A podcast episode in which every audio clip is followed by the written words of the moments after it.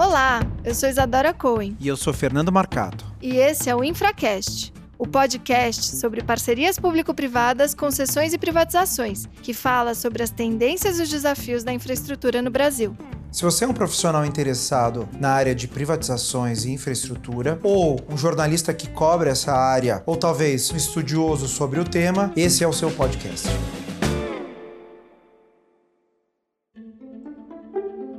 Episódio de hoje é com a subsecretária de Parcerias e Inovação do Estado de São Paulo, doutora Tarsila Reis Jordão. Antes mesmo de assumir o cargo de subsecretária, a Tarsila, atuando pelo Banco Mundial no IFC, protagonizou uma série de movimentos que visavam a incorporação de inovações interessantes em contratos de parcerias e concessões. Atualmente, à frente do programa de parcerias do Estado de São Paulo, a Tarsila, que tem uma sólida carreira acadêmica, tendo feito seu mestrado e doutorado no exterior, tanto na Europa quanto nos Estados Unidos, à frente do Programa de Parcerias do Estado de São Paulo, consegue implementar as melhores práticas em parcerias e concessões, importando do exterior boas iniciativas e tropicalizando essas iniciativas para que elas sejam aderentes às práticas nacionais. A Tarsila, que já seria nossa entrevistada do Infracast no estúdio para falar sobre o Programa de Parcerias do Estado de São Paulo, se dispôs a nos dar essa entrevista especial para nossa série de entrevistas do Infracast sobre a Covid-19 e as medidas que os estados vêm adotando para o seu enfrentamento. Tarsila, muito obrigada por nos conferir essa entrevista tão bacana. Nós que te aguardamos no Infracast por tanto tempo e que contaríamos com uma entrevista presencial sua. Infelizmente, por conta do coronavírus, optamos por fazer essa interação virtual porque achamos que o conteúdo que você tem para nos trazer, ele é tão relevante que mesmo em tempo de Covid, a gente precisa saber o que o Estado de São Paulo está fazendo, liderado por uma pessoa tão capaz, tão tão competente como você. E para nós é uma pena que essa gravação não tenha sido feita em estúdio, porque você sabe, nós gostamos de trazer para bem pertinho os nossos entrevistados e ainda mais quando eles são nossos amigos. Você é nossa amiga de longa data. Com certeza seria um prazer enorme te dar um abraço, mas já que o caos se instalou, a gente deu um jeito de se abraçar pela tecnologia e eu queria te agradecer muito por você ter topado, enfim, se transformado para poder atender a nós nós e aos ouvintes do Infracast, que eu tenho certeza estão sedentos por te ouvir também. Isadora, Fernando, é um prazer imenso estar aqui para discutir com vocês. Eu agradeço muitíssimo a oportunidade. É um prazer porque o programa, aproveito para parabenizar, é um sucesso absoluto, mas também por estar entre amigos, né, discutindo os temas relevantes da infraestrutura. Muito obrigada pela oportunidade.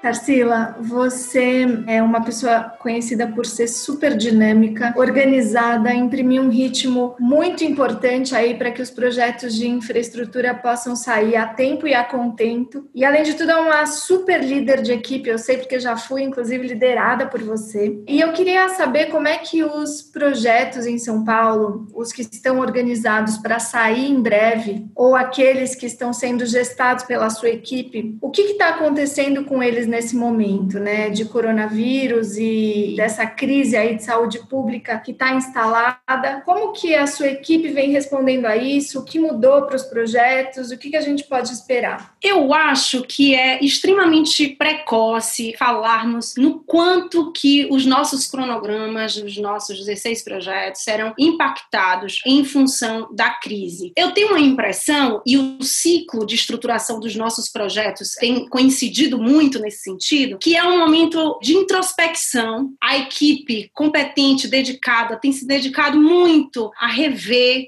a refinar ajustar, é claro, se adaptando a essa nova realidade, mudando os hábitos, mas de maneira alguma parando de produzir, de desenvolver as fases do projeto. A gente, portanto, está nesse momento reflexivo de introspecção, aproveitando esse tempo, restando absolutamente conectado com o mercado. Né? A gente acredita que não há projeto maduro sem que ele seja também um projeto maduro para o mercado e tomando algumas medidas. Por exemplo, audiências públicas. Vamos fazer as audiências virtuais que portanto, nessa fase do projeto, a gente não precisa atrasar o cronograma por conta das audiências, elas serão realizadas virtualmente. Estamos atualmente com consulta pública dos Parques Caminhos do Mar e do Zoológico e Jardim Botânico. Prorrogamos, em função de demanda do mercado, a consulta pública das linhas 8 e 9. Aeroporto sairá a consulta pública em abril, presídios em maio, Complexo Ibirapuera em junho. Quer dizer, a equipe está trabalhando de forma descentralizada e dedicada para que essa fase do projeto, que é a fase de consolidação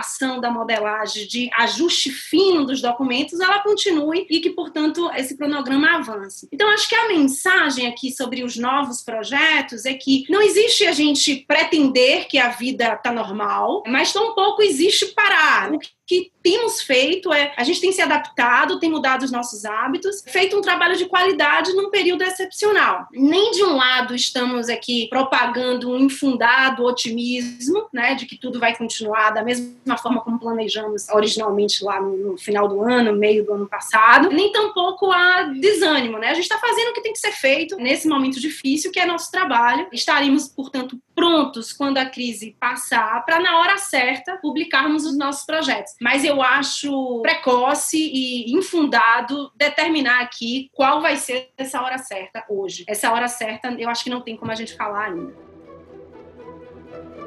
Como que está a questão de pensar novos projetos? Como essa dinâmica funciona dentro do governo do estado? Tem sido possível pensar nisso ou vocês, como você falou, esse momento de introspecção é um momento então de consolidar o que está colocado para que vocês possam, enfim, se for um, dois, três meses dessa crise, sair dela e aí sim voltar a pensar em novos projetos. Esses 16 projetos que vocês têm no pipeline, dá para dizer que eles estão é mais mais ou menos todos num mesmo nível de desenvolvimento? Conta um pouco do nível de desenvolvimento também desses projetos. Nós temos 20 projetos no pipeline, 16 consultorias contratadas e 3 em consultorias em contratação e um via PMI, que talvez migre para uma contratação. Esses projetos têm uma variação de maturidade distinta, mas a gente tem um bloco muito importante que está justamente em fase de conclusão de consulta pública ou final de modelagem para a consulta pública. Eu acho que uma coisa que talvez vale a pena, além desse planejamento que continua, né, dos novos projetos, é a gente também ter um olhar da crise em relação aos contratos em execução que terminam nos ajudando muito a pensar em como estruturar os novos projetos por conta das lições aprendidas, né? A gente tem visto aí interessantes iniciativas que florescem, né? A sociedade civil tentando se organizar e dar respostas à crise e a depender do setor, as concessionárias participando disso, como é o exemplo que vocês têm trazido do Infracast, de hospitais de campanha, de CA CEASAs tendo sido discutidos. A gente vê que em tempos de guerra essas manchas rosas aí de iniciativas positivas têm acontecido. Mas, por outro lado, tem um aprendizado enorme, uma preparação do programa de parcerias em relação àquilo que não dá para a gente negligenciar, que é contratos vultosos, cuja demanda tem sido drasticamente afetada, né? Uma luta pela continuidade do serviço Brasil afora, né? E aí eu acho que a qualidade dos contratos e, e, a postura institucional que a gente desempenhar vai dar a tônica de como lidar com essa situação nos contratos que já estão em execução. Se a gente pegar, assim, por exemplo, os contratos de hospitais, de aeroportos, de habitação, de rodovias, todos eles já detalham aquilo que a legislação preconiza de suspensão de exigências de medição de indicadores de desempenho, de penalizações, quer dizer, todo um arcabouço contratual que já vai nos ajudar a lidar com a crise no momento em que a conta conta, né, eventualmente chegar. Postura institucional também, nas nossas concessões rodoviárias, a gente viu aí, a Diretoria Geral Interina da Artesp já estabeleceu junto às concessionárias que o foco da fiscalização será a segurança, né, em detrimento de punição. Isso ajuda num diálogo equilibrado, transparente, de regulador com os seus concessionários. E aí eu tocaria também nos no nossos projetos de mobilidade, né, as nossas concessões PPPs de mobilidade, onde já há uma banda de demanda que já vai nos ajudar a lidar melhor com a crise. Ontem eu falei com o presidente da comissão de monitoramento desses contratos, ele disse: olha, de fato, a gente está observando que a demanda, em alguns casos, está caindo 80%. Mas temos que ter muita serenidade nesse momento, porque o cálculo não é diário, é um cálculo trimestral planejado. É preciso ver o efeito real dessa queda no todo. Há muito espaço contratual, operacional para otimizações, de modo que eu acho que aqui a mensagem em relação aos contratos em execução, a gente tem qualidade contratual e postura institucional para tentar lidar com isso da maneira mais é, madura e, e serena possível. E acho que um dos pontos sobre os quais você sempre refletiu e pelos quais você sempre prezou, isso que você coloca de forma muito contundente na sua fala a respeito de como o governo se relaciona e se comunica institucionalmente com o mercado. Essas respostas rápidas à crise e essa avaliação dos contratos, assim como essa flexibilidade dos contratos para permitir uma boa interpretação da sua mutabilidade, ela depende não só de uma avaliação do governo e das agências e dos órgãos que são aí competentes pelo acompanhamento dos projetos, mas também de um relacionamento direto com as concessionárias e, por que não, também com os financiadores. Você foi uma das idealizadoras do acordo tripartite enquanto estava no Banco Mundial e agora eu sei que vem aprimorando esse instrumento e utilizando cada vez de forma mais expressiva. E se você puder nos transmitir uma mensagem de como esse diálogo tem que ser feito tanto para os novos projetos, esses 16 que estão aí em estágio de maturação, quanto em especial para os projetos em andamento, os existentes, né? O que dialoga com uma vertente de gestão dos contratos, que é algo que eu sei que está aí no seu rol de preocupações. Não, de fato, a gente acha que tem dois pontos mais institucionais para falar. Primeiro que a gente virou um hábito institucionalizado, as rodadas de conversa com o mercado, todas as fases do projeto, desde o market sound preliminar até uma discussão mais detalhada de quando a modelagem já está em fase final. Essa discussão é feita para além das discussões que os nossos próprios consultores fazem, que carrega uma qualidade de discussão distinta, né? Porque conversar com o governo é sempre diferente de conversar com o consultor. Nós estruturamos núcleo de gestão contratual também para poder aproveitar né, a experiência desse contrato em andamento para os novos contratos. E aí, relacionado a isso, fazendo associação com o momento de discussão que a gente está fazendo em relação à força maior, os contratos de São Paulo têm várias ondas e exemplos é, de como o tratamento tem sido feito e como a gente ainda tem espaço para melhorias e esse momento atual nos convida a fazer essa reflexão. Acho que o primeiro ponto, e acho que São Paulo já avançou muito nesse sentido, é a necessidade de desmistificar a imprevisibilidade desses conceitos de força maior com a previsibilidade dos seus efeitos. Quer dizer, os contratos são capazes de prever de forma minimamente segura as consequências de algo que é o reduto jurídico da falta de clareza, o espaço ali para nossa dificuldade factual de lidar com as incertezas da vida. Mas esse reduto de falta de clareza não significa que os contratos não têm que ter clareza sobre as consequências disso. Então acho que a gente tem pelo menos quatro formas que dá para esse momento levantar de experiência de como o tema foi desenvolvido. Uma primeira que era a busca da objetividade para evitar a divergência, né, a tentativa de deixar as coisas objetivas e claras, inclusive com a estipulação, e vocês adoram, trabalhou nisso, a estipulação de rol exemplificativos do que seriam os eventos de força maior. Aí depois, uma segunda vertente que é a deferência ao direito civil, que parece fazer uma indução à customização contratual, justamente porque o artigo 393 lá fala de ah, o contrato que vai dizer. E aí a gente viu, Brasil afora, experiências mais ou menos frustrantes, porque também quando você coloca, por exemplo, divisão equitativa de prejuízos em função de força maior, parece no momento da estruturação do projeto uma solução ali salomônica boa, mas na hora da prática, a gente vai começar a viver isso, isso soa pouco realista, né, factível de fazer essa divisão. Depois, uma linha divisória entre o que é segurável e o que não é segurável em força maior, e isso teve uma repercussão muitos e muitos contratos fazendo essa divisão. E no final, uma definição por exclusão, que eu acho que é uma que caminha com algum maior senso de realismo, mais importância do que o reduto da falta de clareza, porque eles que serão precificados no BID. Então, acho que esses quatro movimentos a gente viu Brasil afora, a gente viu em São Paulo, e hoje nos fazem pensar que, olha, no final, toda essa dedicação em conceitualizar a força maior parece ser o que menos importa nesse momento. É a total desnecessidade de discutir o conceito em si, porque se coronavírus coronavírus não for força maior, eu realmente não sei mais o que, que poderia ser. E aí, o olhar da consequência e dos efeitos é que faz a gente inverter um pouco a percepção de que o que importa mesmo é prever claramente o que, é que vai acontecer. Qual é o montante da indenização que eu terei no caso de força maior? Ou onerosidade excessiva, quando é que ela configura uma força maior? E você sabe, Isadora trabalhou nisso, que contratos recentes do Estado de São Paulo já delimitam isso e já trazem essas consequências, facilitando, portanto, a vida dos gestores quando eventos dessa natureza acontecem. Eu acho que é muito importante quem está estruturando o projeto se apropriar da experiência daqueles que gerem os projetos para que a gente consiga avançar na qualidade das estruturações. Tarsila, aproveitando esse tema da força maior, que eu acho que normalmente a gente costuma olhar, talvez seja um problema meu, mas quando a gente falava em força maior, a gente falava, bom, eventualmente surgiu uma tempestade que arrebentou uma determinada infraestrutura e ela precisa ser refeita. É, quando a gente pensa em eventos de força maior, né, felizmente no Brasil a gente não tem, via de regra, terremoto, furacão muito forte, mesmo ataque terrorista, que são eventos que a gente sabe que a força maior em outros países, ou guerras, costuma ser algo mais intenso. Então, a minha impressão é que a força maior no Brasil a gente sempre tratou como um evento que não fosse capaz de desestruturar por completo o contrato. Ele era um evento importante, um evento que gera impacto, mas que ele é controlável dentro do, do contrato. Nesse caso que a gente está vivendo hoje, da Covid, lógico, a gente não sabe por quanto tempo essa quarentena vai durar, mas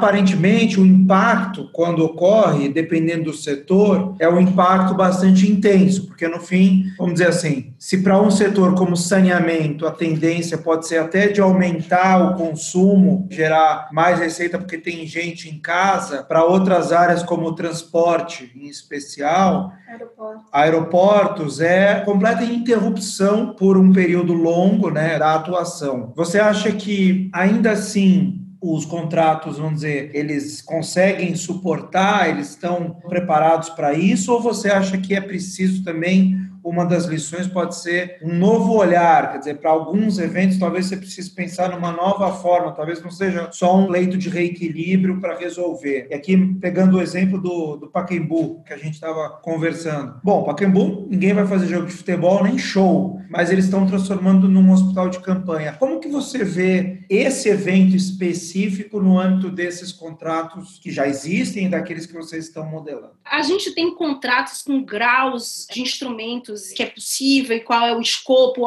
alcance dessas possibilidades, outros que são uma coisa generalizada, que de um lado parece que tudo é possível e na verdade o que significa que praticamente nada é possível, né? Você ingessa ainda mais uma racionalidade consistente no contrato, né? Essa ambivalência. Eu acho que nesse momento a gente tem que se preocupar com perguntas do tipo: as medidas foram tomadas desde que esse evento de força maior, essa calamidade aconteceu? Qual foi o impacto? Registrar esses impactos. O contrato, a depender dele, ele se tornou impossível em tais e tais dias, por um mês, por quanto tempo, ou fazer comparações do quanto que ele se tornou excessivamente onoroso naquele dado momento por conta do impacto muito grande do fluxo de caixa, expôs demais, o quanto que é excessivamente oneroso. Depois, o segundo momento vai ser como é que faz mais sentido recompor esse contrato, né? Vai, vai fazer mais sentido, em alguns casos vai ser por prazo, qual é o cardápio de recomposição que a gente vai ter para poder lidar com esses passivos? E aí, sobre a discussão de objeto do contrato, se é possível no Pacaembu virar hospital de campanha, eu acho que nos momentos de exceção é quando justamente a lei não dá conta, os instrumentos à disposição não vão dar conta de resolver o problema fático. Com todas as preocupações de não tomar medidas exacerbadas, abusivas, um contrato que se readeque com ambas as partes negociando isso e com alguma responsabilidade em relação a esses recursos e a esses combinados, eu acho que a gente está com uma medida de exceção e aí precisa potencializar esse pragmatismo, porque viver de acordo com a lei no momento em que a lei não dá conta de resolver, não, parece que a gente vai ficar num embrólio sem solução. Acho que é serenidade, sentar, ver o que é possível e saber que tudo tem uma conta. Não acho que haja uma, uma resposta simples é, do ponto de vista jurídico, mas eu acho que estamos num momento em que as possibilidades de respostas precisam ser discutidas. Né? Não dá para simplesmente se resignar com as soluções óbvias, né? as fáceis de serem tomadas. E Tarsila, você é uma pessoa que dialoga bastante com o mercado, com os operadores, com os financiadores, faz um trabalho aí excepcional de tornar os projetos atrativos para a iniciativa privada. E isso eu sei decorre de um grande esforço de alcançar e de fato entender as preocupações desses players para que elas possam ser bem endereçadas no contrato. Queria entender, e aí não sei qual a sua avaliação, sobre como como têm sido recebidas as consequências desse momento, tanto pela iniciativa privada, né, operadores, quanto também por seus financiadores. Eu sei que alguns contratos eles são financiados por bancos públicos, né, são contratos que seguem aí a lógica de um financiamento mais tradicional, que desde a década de 90 até muito recentemente era o que marcavam os nossos contratos de infraestrutura até então, mas também isso é um movimento que inclusive foi inaugurado muito com a sua participação, os contratos mais recentes eles contam, por exemplo, com uma estruturação de financiamento diferente daquela que tradicionalmente se colocava. E como você tem visto que os financiadores, os provedores de capital aí estão respondendo às consequências dessa crise, a essa disposição talvez de conversar, de sentar, de entender os efeitos da força maior e eventualmente renegociar, assim como você disse, a agência, né, tem focado a sua atuação naquilo que seja estritamente necessário para o operacional. Você vê um movimento similar também na iniciativa privada dos financiadores de eventualmente falar, olha, esse momento é um momento de exceção, então a gente vai abrir mão aqui desses covenants ou dessas garantias para focar na operação e depois a gente repactua as nossas relações. O que você vem sentindo sobre isso e conversando também com o mercado? Olha, acho que assim, o dinheiro traz uma responsabilidade, né, que é de muita observação. Eu acho que não há ainda sinalizações assim concretas do que se propõe. Acho que há muita observação. Acho que em relação, principalmente aos novos projetos, o mercado tem retribuído de forma muito positiva a nossa iniciativa de continuar mobilizando a equipe, mobilizando consultores para que os cronogramas não parem, porque sabem que depois não tem uma, uma solução de continuidade muito grande no descolamento desse conteúdo que é maturado e quando você desmobiliza para remobilizar é muito difícil, mas há também um planejamento ainda mais conservador sobre quando que é possível que os leilões aconteçam, por exemplo. Eu sinto que a gente vai ter que se coincidir em termos de expectativas, né? A gente restará conectado com a capacidade do mercado de fazer, de participar, de mobilizar seus recursos para estruturar um bid. Então, acho que de um lado há muita aderência à continuidade do trabalho, né? Até porque o mercado estava ainda muito mais habituado habituado a trabalhar remotamente, mas há um período de observação natural e, portanto, conservadorismo responsável de dizer que a gente não sabe quando é que esses novos recursos estarão disponíveis e estruturados para os novos bids. O que a gente tem tentado fazer nesse momento de consolidação dos nossos modelagens, de incremento da qualidade dos nossos projetos, é avançar nas inovações que o Estado de São Paulo, com seu programa longevo e experiente, continuar avançando nessas inovações. Mas eu sinto o mercado assim, nessa posição ambivalente de sim, sabendo que esses projetos serão necessários e provavelmente serão o alavancar de novos investimentos e taxa de juros baixa será necessário nesses novos projetos para que a economia avance, mas postura responsável, observador de que as coisas não podem ser definidas já. Tarsila, aproveitando então o gancho, a gente também não precisa ficar só olhando para baixo, né, para o que está acontecendo agora. Acho que a gente pode olhar um pouquinho para frente. E nesse sentido, você falou sobre inovações que vocês vêm desenvolvendo nos contratos de São Paulo e como eu acho que existe um consenso de que a crise não pode parar a estruturação de projetos. Caso contrário, quando a gente passar por isso, os projetos eh, não estarão prontos e a gente vai precisar muito da infraestrutura para recuperar a economia, né? Então conta para gente quais são essas principais inovações que vêm sendo colocadas e pensadas no âmbito do programa de parcerias do Estado de São Paulo.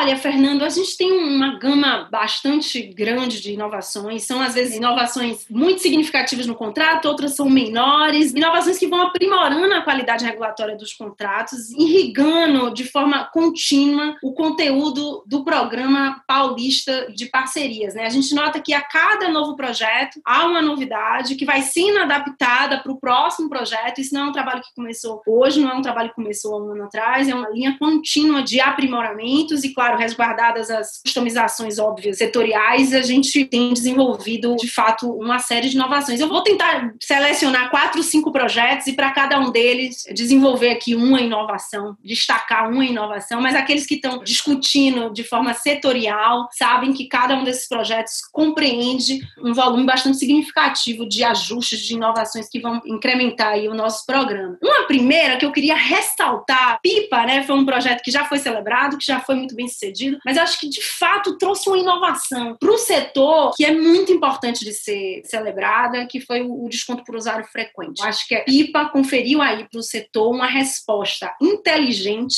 para a necessidade de nos deixarmos seduzir pelo populismo tarifário, né? Quer dizer, garante-se a implementação dos investimentos, mas garante-se também a modicidade daquele usuário que frequenta a rodovia cotidianamente, né? Com descontos obrigatórios. Isso foi muito importante, acho que essa é uma inovação muito importante de ser ressaltada. A gente está com um bloco de projetos que são os empreendimentos de lazer e relacionados ao meio ambiente, né? Que é zoológico, jardim botânico, parques.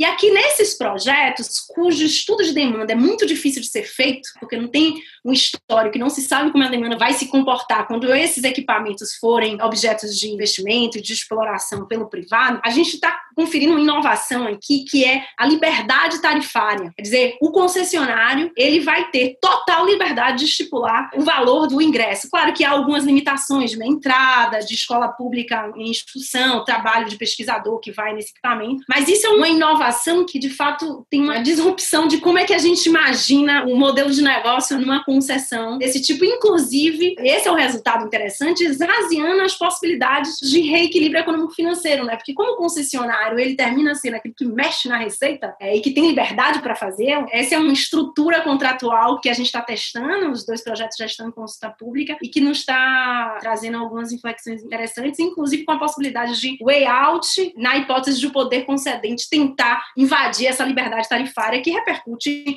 em toda a estrutura do projeto. Nas linhas 8 e 9, que é um projeto cuja consulta pública foi prorrogada por mais de 30 dias em função do coronavírus, eu queria destacar duas inovações bem significativas e relacionadas à agenda de financiabilidade. A Isadora sabe bem quanto que a agenda de financiabilidade é uma agenda importante para o Estado de São Paulo, sempre foi uma agenda importante para o Estado de São Paulo, e pelo menos nos últimos cinco anos. A gente está trazendo nas linhas 8 e 9 um mecanismo cambial ainda mais atrativo do que aquele que a gente desenvolveu com as nossas concessões rodoviárias, com um incremento aí de segurança para o concessionário, porque a gente protege nesse mecanismo 100% do descolamento do câmbio e compensa na tarifa, né, direto na tarifa, diferente do limite ali da outorga variável que a gente usa nas concessões rodoviárias. Um outro elemento de financiabilidade da outorga fixa como elemento no cálculo de indenização por extinção antecipada do contrato. E notem, é incorporar a outorga fixa em quaisquer tipos de extinção antecipada. A lógica de que a outorga fixa, não apenas lá no valor do contrato, ela é compreendida como um montante de investimento, mas também, no momento de uma extinção antecipada, ela ser considerada na conta como um investimento que não foi amortizado ou remunerado, como se pretendeu, independentemente se foi encampação, caducidade em todos os tipos, ela vai ser matematicamente considerada. E uma última, assim, que eu queria ressaltar, a gente teria outras outros, mas enfim, para não exacerbar o tempo, no projeto de aeroportos, que é um projeto cuja consulta pública vai sair agora no mês de abril, a gente está tentando superar a divisão clássica de investimentos obrigatórios dos investimentos pela lógica de gatilho. A gente sabe que cada um desses modelos tem suas vantagens, mas também tem suas ineficiências. E aí, para o projeto de aeroportos, a gente está propondo os investimentos obrigatórios, que são aqueles que deverão ser realizados no primeiro ciclo de investimentos, que durará cinco anos anos, e o que a gente está chamando de investimentos previstos. Esses investimentos previstos, justamente, Isadora, que eu sei que essa é uma agenda cara para você, a gente tem dificuldade de ter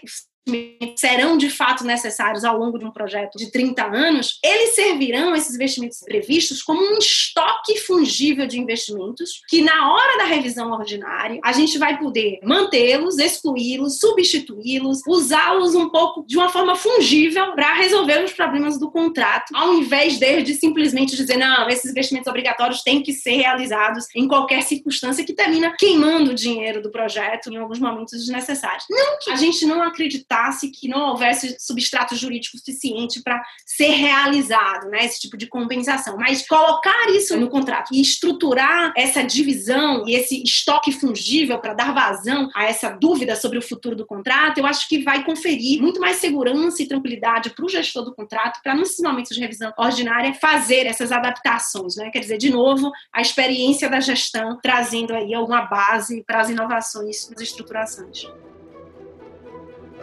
Marcela, você está dando um monte de furo aqui, porque eu tenho certeza que tem um monte de gente que está estruturando projetos e que vai se beneficiar demais desses furos que você está trazendo nos projetos, porque realmente você falando nos chama atenção como são problemas recorrentes na estruturação de projetos e que o Estado de São Paulo, mais uma vez, está enfrentando isso de maneira pioneira. Se eu puder, então, tirar uma dúvida, já que estamos com você aí, queria voltar a essa questão dos parques que você mencionou, e a gente entrevistou o Seron, Rogério Seron, quando ele falou também da questão da modelagem dos parques em São Paulo, ainda que eu acho que a modelagem da prefeitura não seja tão semelhante, mas ele falou de fato dessa dificuldade de se fazer estudo de demanda para esse tipo de infraestrutura. E ele disse: bom, a licitação é o melhor lugar para você tentar tirar o máximo daí. No caso dos parques, vocês continuam falando em outorga, e dois, eu estou entendendo que vocês praticamente, do ponto de vista do estudo referencial para OPEX, para CAPEX, ele não é tão relevante. Me soa um pouco como se fosse uma privatização de um ativo e aí o privado pode fazer o que quiser com ele, desde que mantenha minimamente algumas condições. É isso mesmo? Detalhe um pouco mais para gente. Olha, sobre o critério de julgamento, a gente tem persistido na maior outorga. A gente acha que é um critério que traz mais confiança, que traz mais tranquilidade sobre o perfil do, dos licitantes e sobre como os investimentos ocorrerão. Então, a gente mantém o critério. E sobre essa lógica, Fernando, acho que você chegou bem no ponto. Assim, acho que é, é muito essa uma maior liberdade, uma concessão que não é uma concessão que se estrutura de forma tradicional. Mas aqui a gente não pode esquecer limitações da precificação do ingresso. Tem muitas exigências relacionadas à comunidade científica, ao tipo de desenvolvimento de pesquisa, por exemplo, jardim botânico que vai acontecer, as mínimas proteções que tem que acontecer na nova concepção de zoológico. Então, por exemplo, não se fala mais em jaula, se fala em recinto. O espaço tem que ser X, tem os indicadores sobre como é que vive a girafa. Quer dizer, tem uma. Eu não diria que seja uma limitação econômico-financeira, né, da regulação estruturada tradicionalmente, como a gente imagina, mas de como esse próprio ativo ele já impõe algumas dificuldades adicionais que a gente não vê regularmente num contrato de setores mais maduros.